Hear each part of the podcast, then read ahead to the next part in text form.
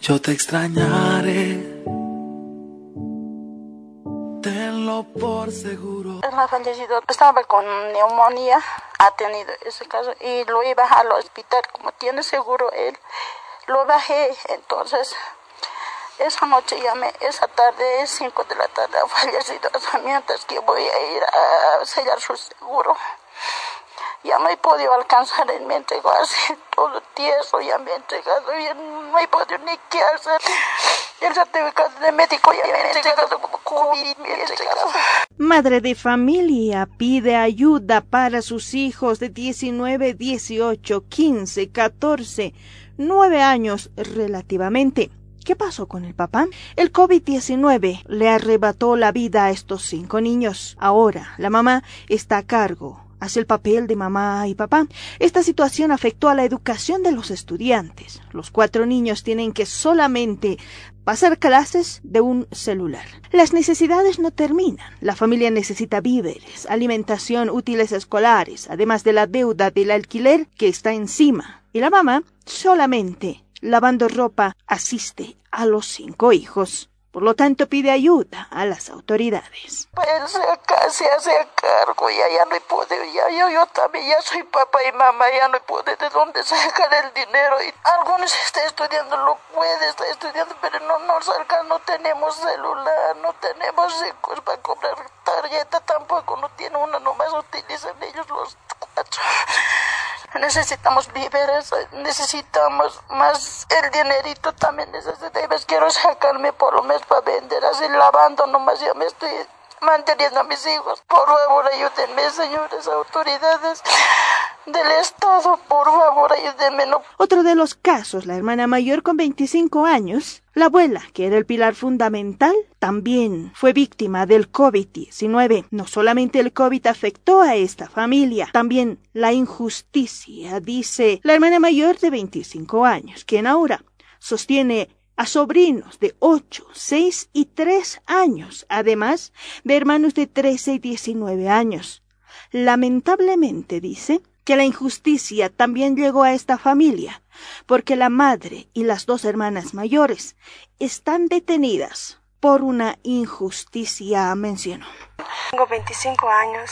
¿No estás estudiando? Estaba estudiando, lo he dejado. He dejado mi trabajo, he dejado todo porque tengo que dedicarme a ellos y hacer lo posible, buscar trabajos eventuales, de lo que sea, para que ellos puedan comer o solventarme todo. Mi hermana tiene 13 años, mi sobrino lo tiene 8, mi, mi sobrino tiene 6 y mi sobrinito pequeño tiene 3 años. Mi hermana que me sigue tiene 19 años. Están estudiando, comparten un celular se turnan en pasar clases, pero no puedo, aún así. He vendido todas mis cosas. Al igual que estos casos se registran en distintas unidades educativas, el director de la unidad educativa se encuentra preocupado y dijo que emocionalmente estamos negativos. Sin embargo, el plantel docente está tomando datos de estos estudiantes. Mencionan que pedirán a las autoridades ayuda para estos estudiantes quienes son huérfanos por COVID-19. Lo primero que tal vez vamos a solicitar, por ejemplo, es una estabilidad emocional para nuestros estudiantes, una ayuda material también que queremos pedir, por ejemplo, sobre todo alimentación, ¿sí?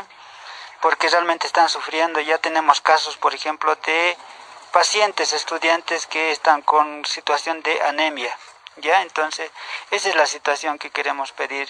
Aparte de eso, para la, para la educación, obviamente, nos falta, pues, este, lo que son los medios tecnológicos. Sin embargo, desde la Defensoría del Pueblo se ha mencionado de que se presenta un proyecto de ley que busca precisamente entregar un subsidio alimenticio a menores de dos años, becas escolares y universitarias, acceso al empleo, acceso a vivienda social, entre otros, para quienes son víctimas del COVID-19. En el caso de las huérfanas y huérfanos eh, víctimas de la COVID-19, además se está solicitando que se puedan hacer asistencias legales, asistencias sociales hacia esta población, además de bonos o de canastas alimenticias en la edad de 0 a 2 años, tomando en cuenta el crecimiento, las necesidades nutricionales de este sector, viendo la posibilidad de que se puedan plantear inamovilidades laborales para las personas que vayan a estar al cargo o al cuidado de estas personas. Mientras tanto, desde la Dirección Departamental de Educación no se tiene datos precisos